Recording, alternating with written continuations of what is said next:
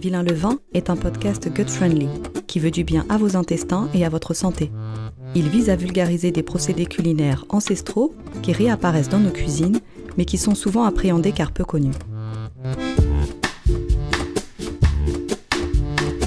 Vilain le vin Mais pourquoi est-il aussi méchant?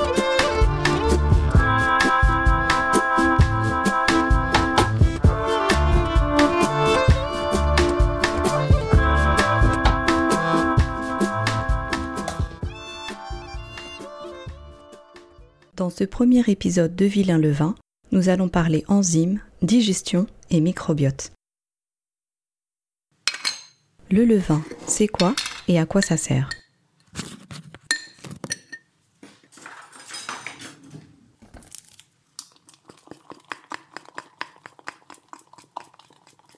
Le levain est une levure naturelle.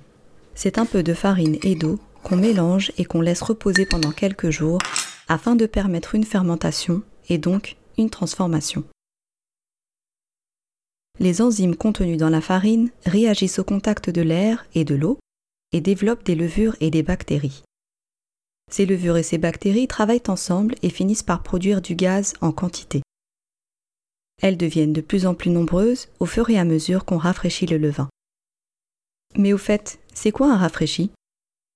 Un rafraîchi, c'est un nouvel ajout d'eau et de farine qui vient alimenter le levain et lui redonner de la vigueur en multipliant sa population bactérienne. Oui, vous avez bien entendu. Le levain a besoin d'être alimenté comme un petit animal, ou un petit tamagotchi si vous préférez. C'est quoi un tamagotchi? Dans les années 90, euh, il y avait un nouveau jouet, c'était un petit animal virtuel. Il fallait lui donner à manger, surveiller euh, s'il avait bien dormi, s'il avait besoin de quelque chose, etc. Et tu le gardais sur toi. Ah, d'accord. C'est une matière vivante, un monde microscopique qui s'agite et qui bouillonne. Le levain est une symbiose. C'est une alliance entre deux éléments organiques qui nous veulent du bien, les bactéries et les levures. En anglais, on appelle ça un SCOBY, Symbiotic Colony of Bacteria and Yeast.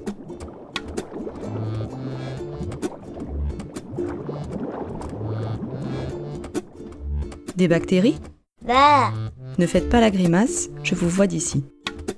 Les bactéries se composent de deux catégories. Celles qui sont nocives et qui provoquent les maladies et inconfort, et celles qui sont bénéfiques et indispensables à notre organisme. On les retrouve en quantité dans notre microbiote par exemple, ce beau petit monde qui évolue dans nos intestins. Rassurez-vous donc, les bactéries qui se développent dans le levain sont bénéfiques et très profitables à notre santé. Elles viennent nourrir et entretenir le microbiote et lui apportent vigueur et immunité. C'est pour cela que quelqu'un qui consomme en général des aliments fermentés sera en meilleure santé que quelqu'un qui consomme de la nourriture aseptisée ou ultra transformée. Mais ça, c'est un autre sujet que nous pourrons aborder plus tard.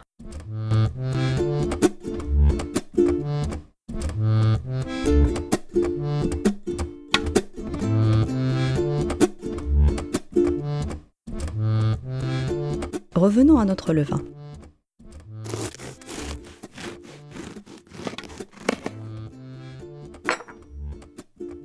Qu'est-ce qui fait que le pain au levain est plus digeste qu'un pain à la levure boulangère? Repensez à votre Tamagotchi et imaginez-le. Allez-y, fermez les yeux.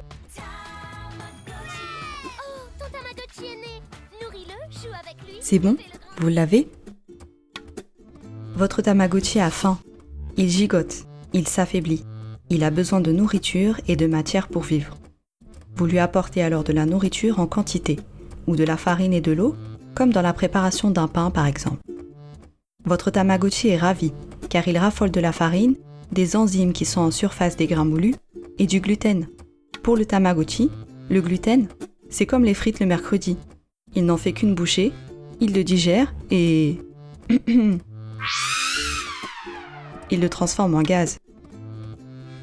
Vous l'aurez compris, le levain prédigère le gluten contenu dans la farine lors de la préparation d'un pain. Grâce à son acidité, il va développer au contact de la pâte à pain des protéases, des enzymes particulières qui viennent déstructurer le gluten et donc rendre le pain ou le vin meilleur pour la santé. Les personnes intolérantes au gluten peuvent donc se réjouir. Elles n'auront pas les désagréments habituels liés au gluten en consommant un pain ou le Tout cela, c'est pour le côté santé. Mais donc, qu'en est-il du goût? Après tout, c'est ce qui nous intéresse en premier lieu, n'est-ce pas? Je vous propose d'aborder ce sujet dans le prochain épisode de Vilain le vin. D'ici là, prenez soin de vous et de votre microbiote.